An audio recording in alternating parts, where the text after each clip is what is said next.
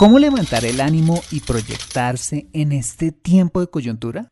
Bueno, pues acompáñame en este episodio y aprendámoslo de nuestra invitada de hoy. Aquí vamos.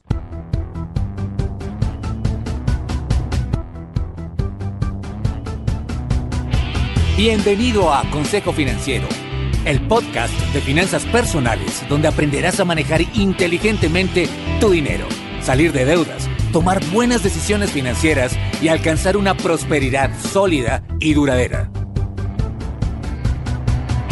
Consejo Financiero son finanzas personales prácticas para gente como tú que desean transformar su futuro financiero.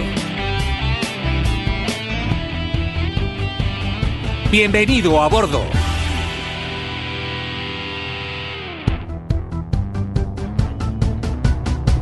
Hola, ¿qué tal? Soy Fernando Fernández y quiero darte la bienvenida a un nuevo episodio de Consejo Financiero, tu podcast, tu programa de finanzas personales en el que aprenderás a manejar inteligentemente tu dinero, a salir de deudas, a tomar buenas decisiones financieras de consumo, ahorro e inversión y los principios para alcanzar una prosperidad sólida y duradera.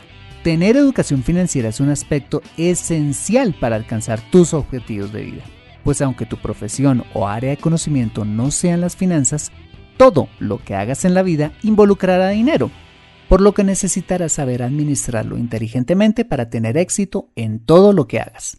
En Consejo Financiero aprenderás de manera práctica lo que necesitas para convertirte en un piloto experto de tus finanzas personales. Y como siempre te invito a visitar www.consejofinanciero.com, donde podrás encontrar este y muchos más contenidos de finanzas personales que estoy seguro van a ser de utilidad para tu vida financiera. Asimismo, te recuerdo que puedes encontrarme en facebook.com como Consejo Financiero Podcast, en LinkedIn como Fernando Fernández Gutiérrez, en Twitter como arroba consejo acertado y en Instagram como consejo rayita al piso financiero. Bueno, muy bien, y sin más preámbulos, empecemos con el episodio de hoy. Bienvenidos a bordo. Hoy estamos nuevamente con una amiga a quien admiro y estimo mucho por su calidad como profesional, pero sobre todo como persona, y es la doctora Ángela Hernández Córdoba. Ángela es psicóloga de la Universidad Javeriana de Bogotá, autora de varios libros y ha sido conductora de diferentes seminarios en materia de liderazgo, comunicación en equipos de trabajo, manejo del estrés, entre otras temáticas. Y actualmente ejerce la psicología clínica y la psicoterapia con individuos, parejas y familias, ofreciendo actividades de formación en terapia y consultoría a grupos. Y sigue, por supuesto, investigando en esos campos con el propósito de continuar aportando al bienestar y al desarrollo humano. Doctora Ángela, gracias por aceptar nuestra nueva invitación a Consejo Financiero. ¿Cómo está? Muy bien, gracias. Y gracias a ti por, por invitarme en estos momentos eh, en donde uno creería que está muy aislado, pero que pues por fortuna hay personas como tú que se acuerdan de mí y eh, así no estoy aislada. Ajá, sí, el Internet hace que todos estemos, bueno, corporalmente lejos, pero, pero comunicacionalmente, por decirlo de alguna forma, cerca, ¿no? Y a veces más cerca. Ajá. Bueno, pues para comenzar quisiera preguntarle lo siguiente. Nunca en la historia reciente de la humanidad, pues habíamos tenido que estar confinados en nuestras casas, lo cual ha representado un reto en nuestra vida laboral, familiar y conyugal. ¿Qué estrategias nos recomienda para conservar nuestra salud mental en este tiempo de aislamiento social? Bueno, Fernando, pues primero que todo quería hacer como un comentario al respecto pues porque ya estaba hablando contigo acerca de que al WhatsApp le llegan a uno diariamente 25 mil mensajes de recomendaciones. Entonces, paradójicamente yo no quisiera hacer lo mismo, pero como tú me lo has pedido, pues vamos a hablar. okay. Eh, y creo que en cierta medida es cierto, pero tampoco es tan cierto que que ninguno de nosotros haya estado nunca confinado. Seguramente de una manera masiva es cierta tu, es decir, la premisa de la que arranca. Pero individualmente puede que algunas personas no, pero muchas sí, hemos tenido que estar guardados, por ejemplo, por razones de enfermedad. Y a veces, pues, por tiempos cortos o por tiempos más largos. Es decir, que esta experiencia, digamos que puede ser completamente nueva para muchos, pero no necesariamente es completamente nueva para todos. Ok. Porque algunos eh, lo hemos vivido, creo que más que todo por razones de enfermedad, o a veces hasta creo que por razones económicas, ¿sí? Claro, puede uno tener la libertad de salir a la esquina a comprar el pan, pero quisiera salir de rumba, quisiera irse de paseo, quisiera irse a visitar a no sé quién, pero no tiene plata, por ejemplo. Entonces, digo esto porque, porque uno de los recursos más importantes que creo existen hoy en día, eh, antes de seguir todos los consejos que nos dicen, es justamente volver hacia adentro y reconocer, buscar en nuestra propia experiencia cuáles han sido situaciones similares que hemos afrontado en el pasado con éxito. ¿Cómo lo hicimos? Pues porque sí, hay cosas genéricas que, que, nos dicen, ¿no? Mantener la rutina, hacer ejercicio, variar la actividad, etcétera. Sí, que como cosas genéricas obviamente son válidas, pero todos sabemos que para cada quien eso tiene un significado diferente. Y a veces me parece que las personas se pueden desalentar de seguir todas esas recomendaciones porque no se ven reflejadas en los modelos que nos muestran, ¿sí? Si, a mí yo me dicen si haga ejercicio y la foto que me muestran es de una chica 90, 60, 90, pues yo ni sigo mirando porque digo, estoy tan lejos de esa imagen que no es para mí, ¿sí? Sí. Entonces, creo que una de las recomendaciones es ir para adentro y recordar las experiencias en donde uno ha puesto en juego sus recursos para afrontar una situación difícil, de encerramiento o de otras cosas, ¿no? Como de eh, todos ante circunstancias variadas también hemos tenido sentimientos de impotencia, ¿no? Cuando alguien cercano se nos enferma y no hay nada más que hacer, cuando yo hubiera querido cambiar de trabajo y me cierran cinco puertas y no hay en el momento otras alternativas. Hay muchos momentos en donde uno siente esta impotencia, en donde la única alternativa que le queda, y esa es quizás otra recomendación, valga la contradicción, pero bueno, las voy a hacer. Eh, a veces la mejor forma de afrontar una situación difícil, cuando en verdad la situación no va para más, es rendirse a ella porque a veces uno se desgasta mucho luchando para encontrar una, solución que no va a aparecer. Entonces, digamos que en, síntesis, para responder a esta pregunta es, mire hacia adentro, mire cómo ha hecho para llegar a este momento en su vida. Ok. No, y eso que usted me dice, eh, abandonarse a la, mm, digamos, a, la situación, ¿no? Es, eh, podría decirse que es como eh, soltar el control, ¿sí? Bueno, digamos que es como, en este momento nosotros no podemos controlar esta, esta circunstancia que estamos viviendo, no solamente aquí en Colombia, sino en el mundo entero. Pero pues nada gastamos con preocuparnos y con luchar por intentar cambiar eso que está sucediendo, porque finalmente terminamos desgastándonos nosotros mismos. Sí.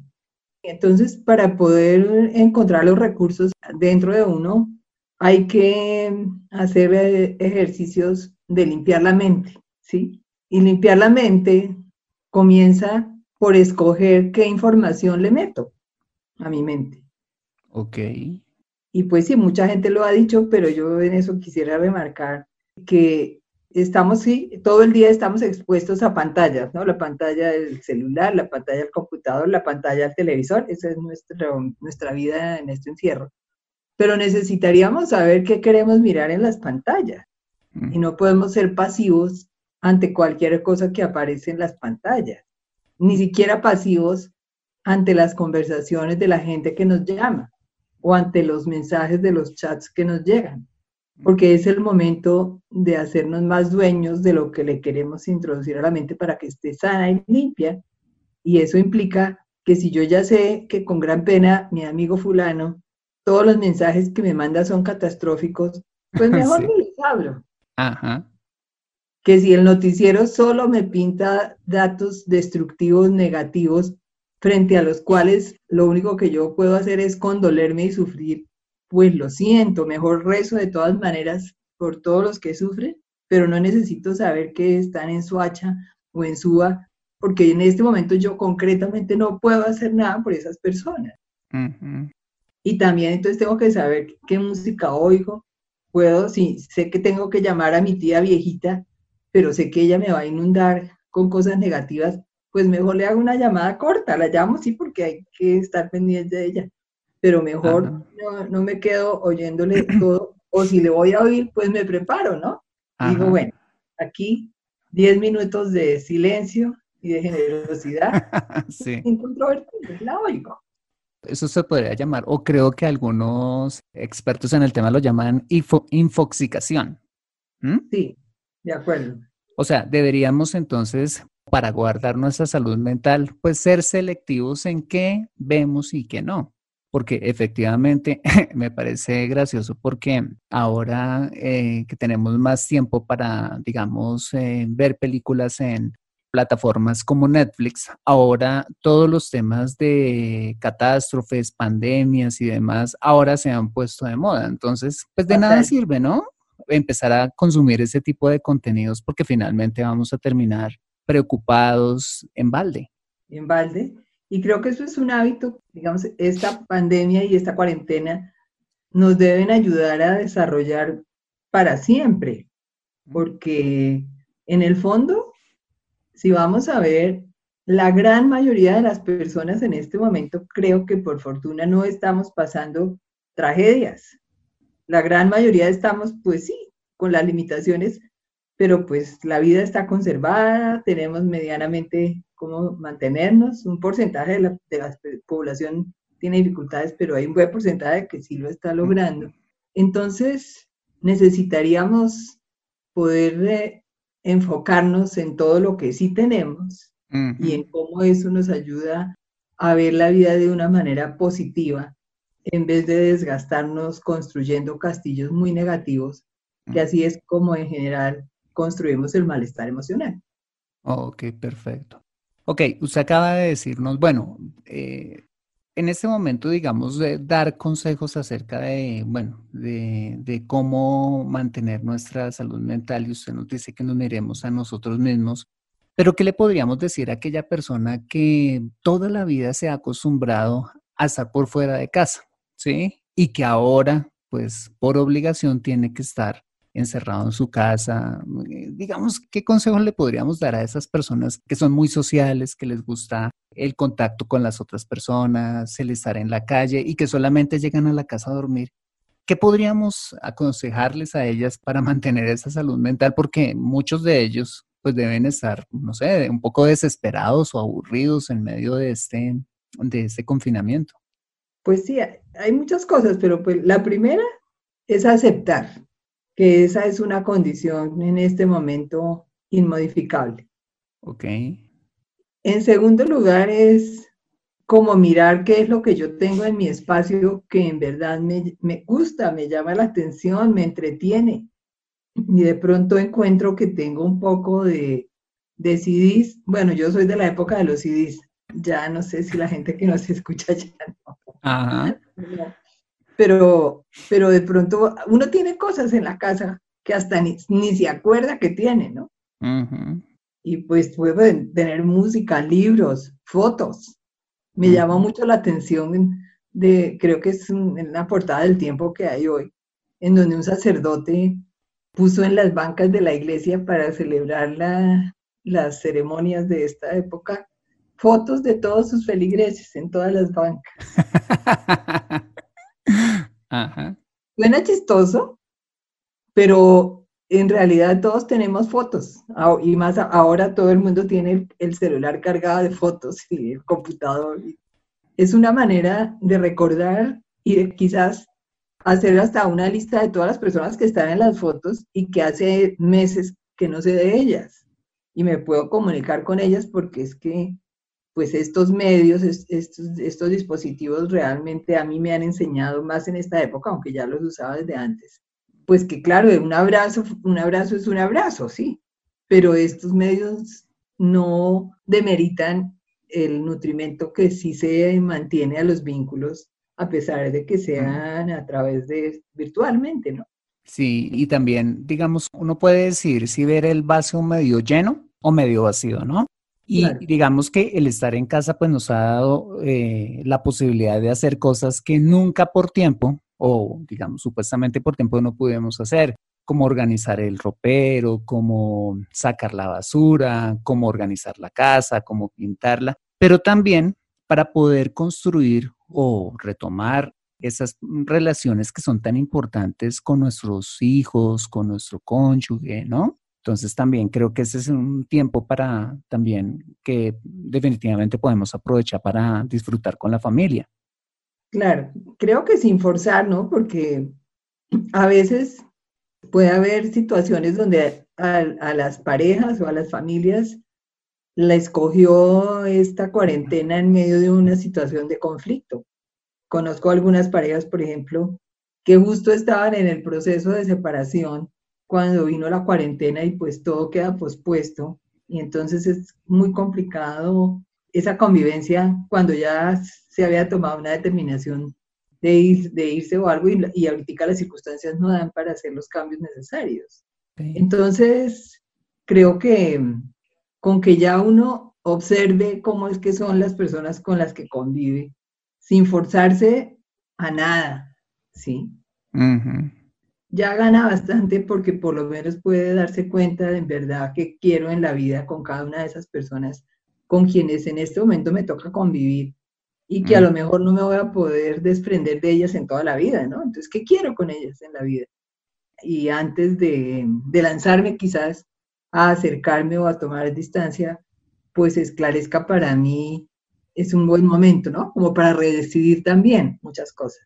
Claro que también yo lo veo como una ventaja, como, no sé, de pronto usted que se especializa en el tema de familia, pero muchos de nosotros tuvimos papás ausentes y papás ausentes no voluntariamente, sino porque pues tenían que salir a trabajar y, y no pudimos tener esa relación profunda y significativa con ellos. Y, y, quizás este sea un buen momento para que padres e hijos puedan, no sé, establecer esos nuevos puentes para, para poder hacer nuevamente esa conexión, ¿no? Ahora que se tiene pues un poco más de tiempo, ¿no? ¿Usted qué cree eso? Yo creo que sí, un factor es el tiempo, pero a veces también hay otra cantidad de variables psicológicas que no se pueden forzar, porque puede ser que no sea, puede ser que gracias a que tengo el trabajo por fuera de la casa, no tengo que enfrentarme a mi propia dificultad para comunicar lo que siento a las personas que, que viven conmigo, ¿sí? Claro, puede ser que con decidirlo ya la cuestión se dé, pero es posible que aparezcan ahí ciertos frenos que emocionalmente no se pueden forzar, ¿no? Porque también sabemos que por la crianza o por el estilo personal, por muchas razones, hay personas a quienes en una situación en donde se pueden sentir mal, como es estar forzados a estar confinados, se les acentúan sus dificultades emocionales. Entonces eso hay que también reconocerlo, respetarlo y aceptarlo antes de forzarlo. Otro, claro que es lo ideal, pero creo que también tenemos que admitir que, que esto no es algo que se dé espontáneamente o que se pueda explicar simplemente porque no teníamos tiempo, sino que puede ser al revés, que toda la vida me la pasé buscando estar por fuera porque no sé cómo estar cerca. Wow, sí, o sea, finalmente para poder tender esos puentes debe ser pues un tema voluntario, o sea, querer que las dos partes puedan como tender ese puente y, no sé, restaurar esas relaciones o... Y darse cuenta de cuáles son los obstáculos que hay, ¿no? Y es que yo tuve una crianza en donde estuve siempre sola y por lo tanto que ahora me nazca ser eh, afectuosa con mi hijo, pues no me sale porque es que eso no lo sé hacer, por decir algo. Y no por el hecho que ahora estemos forzados, eso se va a dar. Al contrario, puede generarme más, más recelo, más temor, porque digo, y ahora yo aquí metida todo este tiempo sin saber muy bien cómo gestionar esa relación. Entonces, pues es por lo menos darse cuenta de los bloqueos existentes. Y bueno, si dentro de eso surgen las, las explicaciones y las decisiones de cambio, magnífico, pero no hay que forzar, porque si no, entonces se va a alimentar un ambiente de mayor conflicto emocional o relacional, si se fuerzan las cosas. Bueno, pues ahí queda la tarea para, para las familias en ese sentido. Bueno, pues ese, ese ha sido un tiempo en el cual pues todos hemos perdido algo, ya sea la tranquilidad, la libertad de salir, la salud, un trabajo, dinero o pues desafortunadamente en algunos casos un ser querido. ¿Cómo cobrar ánimo y levantar los brazos cuando las cosas se ven tan difíciles? Pues en primer lugar creo que definir los eventos como una pérdida es ya una elección. O sea, sí, hay hechos que son reales, ¿no? Si, si me cancelaron el contrato, pues sí, perdí el trabajo. Y eso pues obvio va a traer unas consecuencias muy concretas y preocupaciones muy concretas si, si la vida de mi familia depende de mi ingreso, claro que sí. Pero creo que también siendo objetivos, al menos es lo que uno escucha en las noticias, no sé qué credibilidad podamos darle a todo lo que nos prometen, pero también no estamos como tirados a la suerte, sino que al menos hay unas ofertas, hay cosas que el Estado está diciendo, que los voluntariados, los voluntarios están ofreciendo, que los amigos están más abiertos. Entonces creo que ante los hechos que realmente son una pérdida, una tarea es eh, sentarse casi que con papel y lápiz de verdad y hacer un, como una especie de mapa de los contactos y de los recursos existentes y de ser creativo en el sentido de que, pues ya que me, me tocó frenar en seco y hacer esta pausa en la vida, ¿qué otras cosas puedo destinarme a pensar como proyectos alternativos? Y ahí, entonces, la pérdida deja de ser una gran, un gran dolor y un gran duelo y se convierte en una especie de catapulta que me, sal, me hace saltar a buscar otras opciones en la vida por ejemplo, en ese tema laboral. En otros temas, como la pérdida de un ser querido, pues eso varía mucho de, las, de la relación que uno tenga con el ser querido y de las características de esa persona. Porque a veces bien sabemos que ante una enfermedad que no tiene remedio, la muerte es un alivio. Entonces, pues sí, ya la persona no estará físicamente conmigo. Bueno, dependiendo de mis creencias, podré pensar que al final siempre va a estar conmigo, su espíritu, su alma, estará, la llevaré en mi corazón, y en ese sentido se hace más llevadero. Es decir, también, aunque las ausencias sean reales, nuestra manera de definirlas va a ser que sean más fáciles de resolver o que se nos vuelvan una excusa para paralizar la vida. Ok, sí. Digamos que tenemos dos caminos, ¿no? O quedarnos a llorar por la leche derramada o reinventarnos, como usted nos lo acaba de decir, y pues bueno, ser creativos y salir adelante, ¿no? Claro, hay que esperar, ¿no? Uno no puede decir que ayer me cancelaron el contrato laboral y hoy estoy listo para dar la pelea. Pues no, tenemos que aceptar los sentimientos que normalmente van a surgir, ¿no? De tristeza, de rabia, de incomprensión, de confusión, pero saber que aceptándolos, los sentimientos mismos van evolucionando y poco a poco uno va viendo alguna luz. Perfecto, muy bien. Otra cosa que quería preguntarle, aunque creo que usted ya eh, nos ha ilustrado un poquito sobre eso, ¿qué tanto sirve eh, todo este tema de tener rutina, levantarse temprano, bañarse, llenar la agenda de actividades? ¿Cómo lo ve? ¿Eso no sirve? Pues yo creo que, que sí estructura la vida, como todo, ¿no? Sin que se vuelva una camisa de fuerza. Y hay que respetar como el estilo de vida que ya traía cada quien. Y me parece que ese puede a veces ser un tema de conflicto importante porque me imagino sobre todo los casos de familias que tienen hijos como adolescentes o algo así, que de hecho ya podrían pasar todo un día en pijama frente a una pantalla y se convierte eso en un gran tema de conflicto con los padres que quisieran que el chico estuviera a las 8 listo, bañado, con la cama tendida, ¿sí? Pero pues no, el muchacho se acostó a las 3 de la mañana viendo películas o lo que sea, o jugando videojuegos, total que su ritmo es otro. Y pues desafortunada o afortunadamente en casos así, eh, pretender que ahorita van a cambiar las cosas tal vez no es tan optimista. Ahora, si uno está habituado a llevar una rutina por razones de su organización personal y de su trabajo, ciertamente conviene mantenerla porque mm. cuando se altera es cierta, cierta actividad de mantenimiento personal, pues sí empieza a aparecer, así uno no lo quiera, un sentimiento que termina siendo como de dejadez.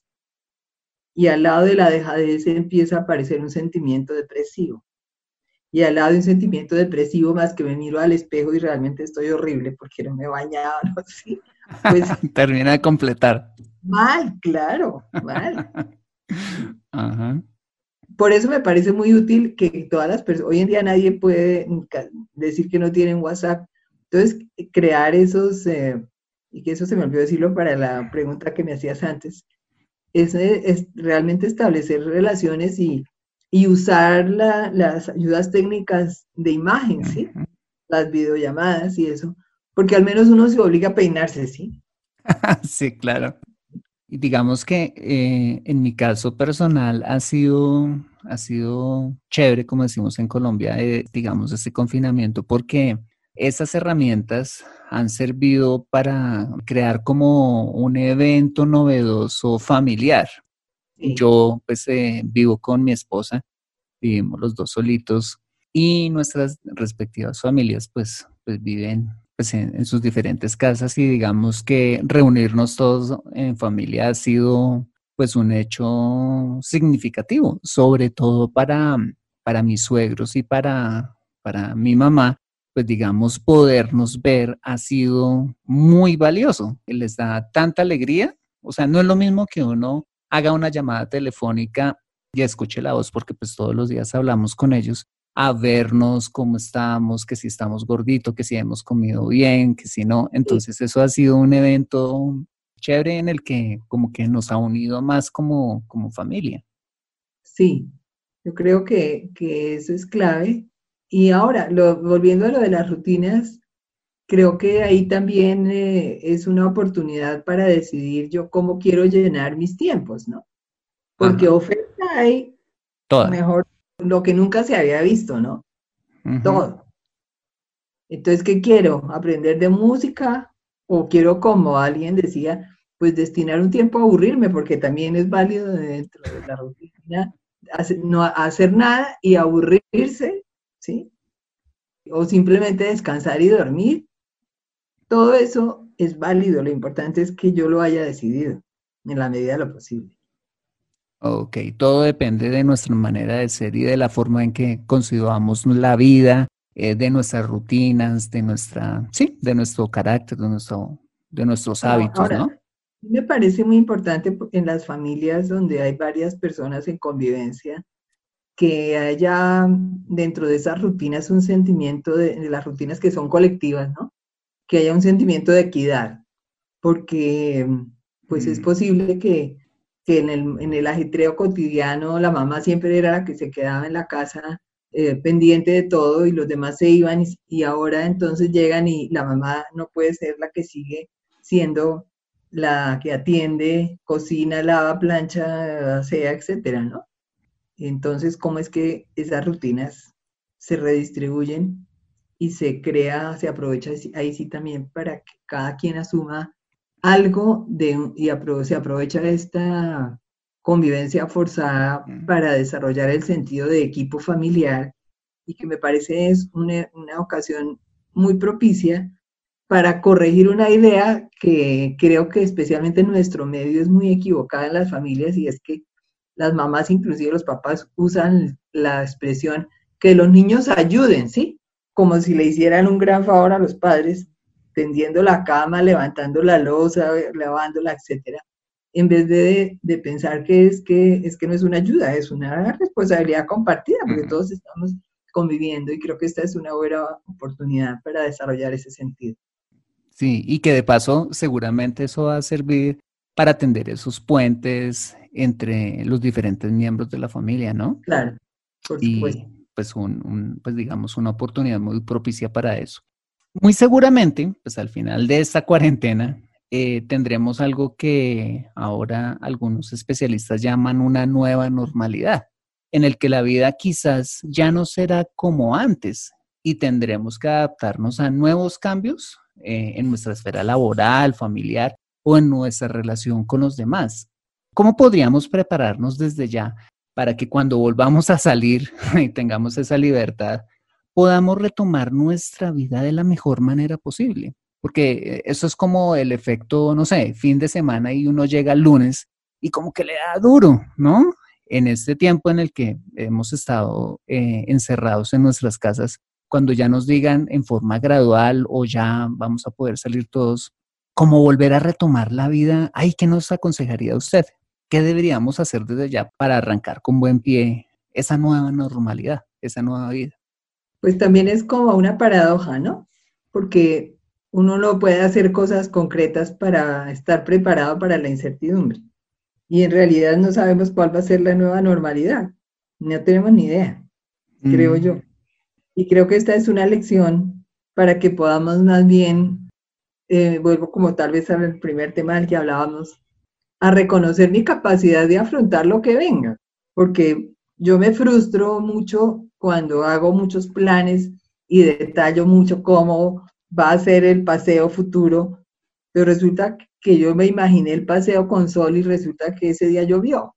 Entonces, para mí, la mejor preparación es saber que no sabemos, aceptar que no sabemos cómo va a ser, pero que creer en que cada uno de nosotros tiene las habilidades necesarias para afrontar lo que venga en su, en su medio y no botarle mucha corriente a cómo será cuando volvamos al trabajo, que si será que me van a dar las mismas funciones o que si mi jefe, cómo habrá llegado, que si la señora lo habrá pachurrado mucho y entonces va a llegar más bravo también al trabajo, o que no vale la pena mm, botarle mucha corriente a esos pensamientos, porque me parece que esta cuarentena es una lección para vivir en el presente, en el día a día, y saber que lo que venga lo podemos afrontar. Ok, o sea, en otras palabras, hay, hay un fragmento de la escritura que me encanta y es, cada día tiene su propio afán.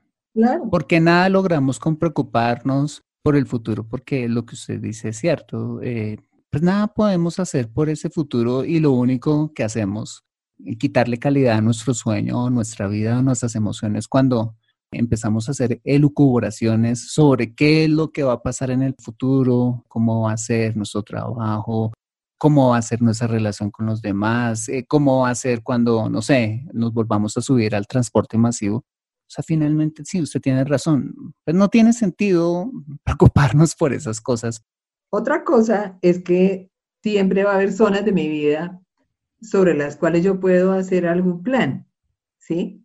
Es decir, si yo trabajo independiente, pues ciertamente no, podría dejar al azar lo que va a pasar, sino que sí puedo establecer escenarios, ¿no? Pero eso es parte de mi trabajo aquí en la casa, de empezar a imaginar con todo el pensamiento probabilístico, ¿no? es decir, si pasa tal cosa, mi negocio cómo se afectará y si pasa tal otra, y empezar a diseñar escenarios, escenarios probables pero eso es distinto a que yo como que me prepare con mi actitud porque al contrario me parece que esta pausa sí es una oportunidad para ser creativos en muchos ámbitos, como por ejemplo en el ámbito laboral o inclusive en el ámbito familiar, ¿sí? O sea, no sabemos si nos van a dar vacaciones en diciembre, todavía eso está como en duda. Pero bueno, yo puedo imaginar si nos la dan y si hay buena, eh, qué viaje podríamos hacer o no, o si no podemos salir, entonces, ¿qué alternativas voy a proponer? ¿Qué me gustaría? Y puedo empezar a hacer escenarios que puedo ir como archivando para ir cuando se den las ocasiones de decir, ah, yo había pensado tal cosa, ¿sí? Para que tampoco se nos achate esa posibilidad de soñar. Sí, claro. No, yo estoy totalmente de acuerdo con eso y me parece que la esfera laboral sí es algo, como usted lo dice, un tema de, mirar las los diferentes escenarios, un tema, digamos, un tiempo para reinventarse, un tiempo para sentarse a pensar, ¿no? Porque muchas veces nosotros en el afán del día a día, del correr, de ir al trabajo, pagar cuentas, eh, llegar a la casa a dormir y volver nuevamente en este tipo de ciclos como que no, no nos permite a nosotros sentarnos a pensar sobre lo que estamos haciendo, sobre lo que queremos en el futuro, sobre las aspiraciones desde el punto de vista profesional en diferentes áreas de nuestra vida, como sentarnos a pensar y reflexionar, ¿no? Entonces me parece que ese es un consejo espectacular, que aunque no debemos preocuparnos por lo que va a pasar en el futuro, porque no lo sabemos, pero sí aprovechar ese tiempo, porque pues ese es un tiempo valioso para poder desarrollar habilidades que no tenemos, para poder ser creativos, para poder hacer muchas cosas y que después de esta, de esta cuarentena podamos decir, este tiempo, aunque fue un tiempo quizás un poco difícil por algunas variables, pero fue un tiempo en el cual aprendí estas habilidades. Proyecté. Y hay un tema pues en el que el experto eres tú y que es el futuro económico, ¿sí? Exacto, sí pues a mí personalmente me ha hecho reflexionar también y es bueno, ¿qué es lo que yo quiero hacer en la vida con mi dinero y con el dinero que me gano, no? Porque en este momento puedo tener eh, ahorros, pero bueno, ¿y cómo los voy a invertir en verdad? O sea, la vida puede no darme muchas oportunidades. ¿Qué quiero hacer, no? Y si no lo tengo, pues también, ¿no? El que consiga para qué, en qué quiero invertir mis esfuerzos también en el terreno económico, ¿no? Ahí vas a tener trabajo. Sí, hay muchos temas y creo que este tiempo ha sido un tiempo también muy fértil para hablar de muchos temas de los cuales en condiciones normales no hubiésemos hablado. Bueno, doctora, para ir terminando, si alguien quiere profundizar un poquito eh, en el tema familiar, en el tema de psicoterapia y demás, ¿cómo podrían ponerse en contacto con usted? Pueden eh, escribirme al correo angela.hernandez.córdoba arroba gmail.com y me, me, expresan pues sus datos y su necesidad y por esa vía acordamos si es del caso una cita o bueno, la respuesta que sea más prudente. Claro, y ahora con esos medios no hay ningún problema. Si no, podemos salir, podemos hacer una consulta con usted. En realidad he, estado sorprendida porque muchas más personas de las que imaginé eh, han querido hacer consulta online, así que por fortuna en ese sentido mi trabajo continúa. Fantástico. Doctora Ángela, gracias por aceptar nuestra invitación a Consejo Financiero y de verdad generar tanto valor a nuestra audiencia en estos tiempos de coyuntura. Muchas gracias. Con mucho gusto, tú sabes lo que se te ofrezca y a tu audiencia estamos para eso. Mantente actualizado en Consejo Financiero. Bueno, muy bien, este ha sido el episodio número 132 de Consejo Financiero. Si te ha gustado este episodio, házmelo saber suscribiéndote al podcast y sobre todo escribiendo tu valioso comentario en torno a este programa. Y si quieres contactar a la doctora Ángela, puedes escribirle a angela.hernandez.córdoba.gmail.com o ir a su sitio web en www.angelahc.com. Y si escuchas este episodio desde un iPhone o un iPad, para mí sería súper valioso si me dejas tu opinión acerca del programa. Esto lo puedes hacer al entrar a Consejo Financiero a través de la aplicación podcast de tu dispositivo y bajar hasta calificaciones y reseñas y dejarme allí tu opinión dando clic en escribir reseña. Asimismo, te invito a compartir ese episodio a través de tus redes sociales con tus contactos, familia o amigos a quienes consideres les sea útil este episodio para su vida financiera y personal. Bueno, muy bien, yo soy Fernando Fernández, tu asesor financiero y anfitrión de este programa. El sello de José Luis Calderón en la edición de este podcast. Muchas gracias por compartir tu tiempo conmigo experimentando con una nueva receta, haciendo bicicleta estática, comiendo el postre, donde quiera que estés y recuerda. Consejo Financiero son finanzas personales prácticas para gente como tú que desean transformar su futuro financiero. Buena semana y nos vemos en el siguiente episodio. Chao, chao.